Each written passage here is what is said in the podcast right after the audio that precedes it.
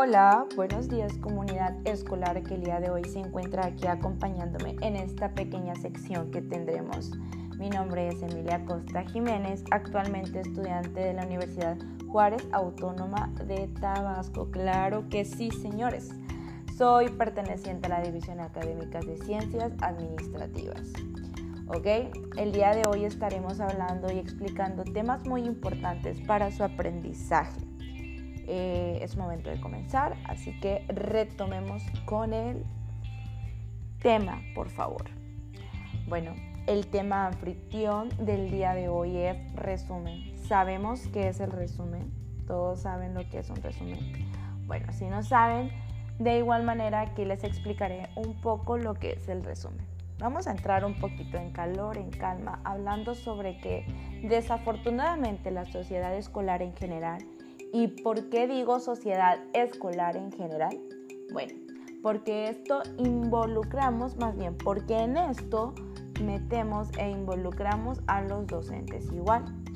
Como decía, desafortunadamente en los últimos cinco años aproximadamente, los alumnos que cursan la secundaria en adelante se han acostumbrado a lo que ellos digan y crean que está bien eh, por mi experiencia propia, debo aclarar que el resumir o un resumen no se trata de solo subrayar todo el texto y después copiarlo a nuestra libreta, como todos solemos o solíamos hacer. No, no me mientan, yo sé que así lo han hecho. Lamentablemente hay profesores que sí se dan cuenta de este tremendísimo error, pero por sus propios motivos la mayoría no decide hacer o decir algo al respecto. Bueno chicos, continuemos. El resumen es una exposición abreviada, concisa y fiel sobre los puntos más importantes de un texto. Aquí entramos en otro tema, que es la comprensión lectora. ¿Por qué? Bueno, porque para hacer un resumen necesitamos comprender el texto que se nos da para poder realizar un resumen. Ya dijimos que el resumen como tal es un escrito de lo coherente del texto, de lo que logra entender la persona que lee el texto. En este caso quiere decir que lo que nosotros logramos entender de lo que estamos leyendo. ¿Hasta ahí vamos bien? Esta plática realmente es muy entendible para ustedes que nos están escuchando el día de hoy. Bueno, ahora sin salirnos del tema, comencemos por cómo podemos hacer un buen resumen.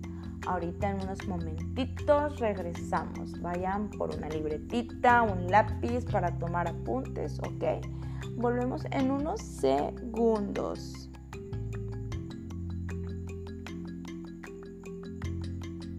Bueno, ya estamos aquí nuevamente eh, y siguen aquí conmigo. Que bueno, ahora sí, jóvenes, eh, continuamos con la plática. Un punto importante que te recomienda cualquier persona experta en estos temas es son estos siguientes. O sea, esto que voy a decir son los puntos más importantes para poder hacer un, una buen, más bien un buen resumen. Primer punto es evitar las expresiones como yo entendí o el autor dice. En mis tiempos, déjenme decirles que yo sí era de esas personas que siempre empezaba con el supuesto resumen de yo entendí. O sea, yo tenía la costumbre de escribir y decir, yo entendí que en el año tal pasó esto, ¿no? Y bueno, y luego lo copiaba en pedazos del texto y para ser honesta era para disfrazarlo tantito, pero bueno, ya ahora comprendo un poco más este tema y por el momento he logrado hacerlos. Bueno, ¿por qué no podemos escribir esto?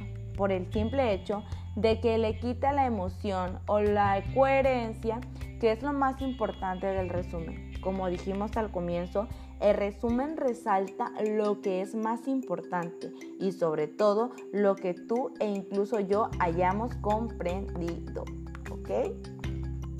El siguiente punto es que no hay que olvidarnos de seguir un orden, un orden adecuado para que no se pierda lo que el texto o lo que estamos leyendo pues quiera enseñarnos.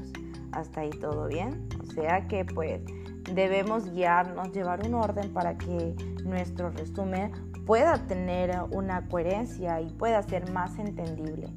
El siguiente punto, eh, el punto número 3, por favor, es no usar verbos pasado, pues porque no se trata de narrar el contenido, sino de explicar.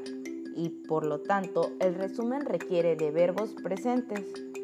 Em, una función que tampoco debemos usar es parecida a la anterior, el no usar la primera persona, porque sirve para expresar opiniones y no queremos dar opiniones, sino explicar lo que hemos entendido del contenido.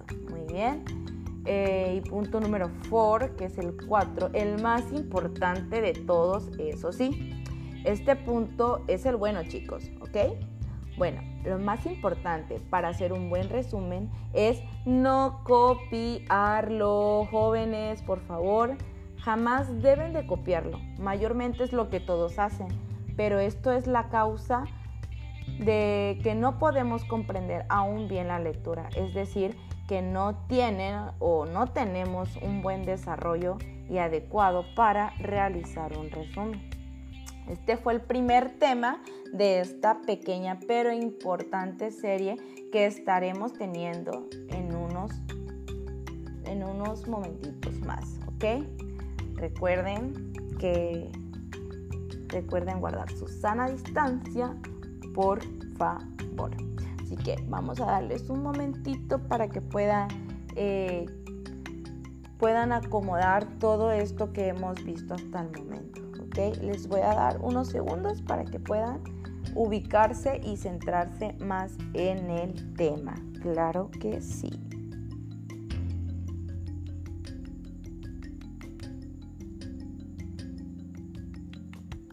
Ok, ya estamos aquí otra vez de regreso, ya están acomodaditos nuevamente. Bueno, eh, ¿qué es la síntesis? Ok, este es el segundo tema la síntesis. La síntesis es un escrito donde se denotan las ideas principales de un texto.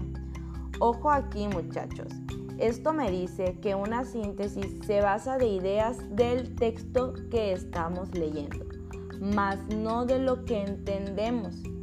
Tienen la costumbre también de que el resumen es igual a una síntesis y no es así obviamente entendemos para poder saber cuáles son las ideas principales del texto, ¿verdad que sí? ¿Ok? Aquí podemos ocupar un poco la primera persona, solo un poco, porque puedes o más bien podemos anotar opiniones que ayuden a llegar a realizarlo, a diferencia del resumen que presenta las ideas generales del autor.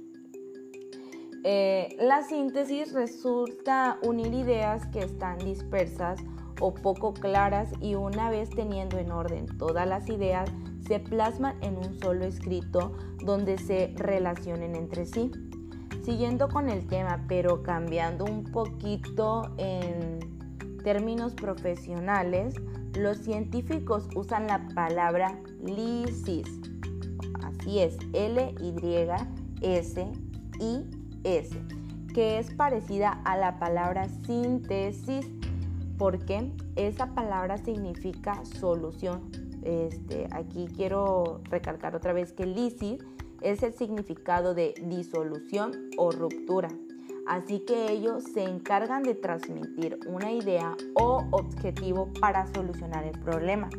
Esto tiene algo común porque una síntesis es una investigación que forma una información para extraer contenidos hasta llegar a un objetivo. En una síntesis, el lector puede expresar ah, eh, con sus propias palabras y estilo las ideas principales del autor, igual combinando su orden según su interés utilizando la analogía o los contenidos más importantes. Es importante que la síntesis de un texto, a pesar de ser obra de otra persona, sea un texto más pequeño, que muestre la intención original que el autor del texto quiso o quiere reflejar. Ojo aquí, Es importante evitar excluir ideas nuevas o percepciones propias acerca de lo que está queriendo decir el autor. ¿Ok? Bueno, creo que y más bien estoy segura que ya comprendimos lo que es una síntesis y un resumen, ¿verdad? Yo sé que sí, yo sé que ya hemos entendido estos dos puntos muy importantes. No son puntos, son temas. Eh, me gustó mucho platicar el día de hoy con ustedes chicos. Recuerden que siempre es bueno leer 20 minutos diarios, siempre, para que puedan tener una mejor comprensión en la lectura. También, también no olviden usar su cubrebocas y su gel desinfectante cada que salgan a las calles. Recuerden guardar su sana distancia. Me despido con un fuerte abrazo y nos vemos en el siguiente capítulo. Recuerden que tendremos una serie pequeña en donde explicaremos temas importantes de acuerdo con la comprensión de textos. ¿Ok? Nos vemos, que la pasen bien. Adiós. you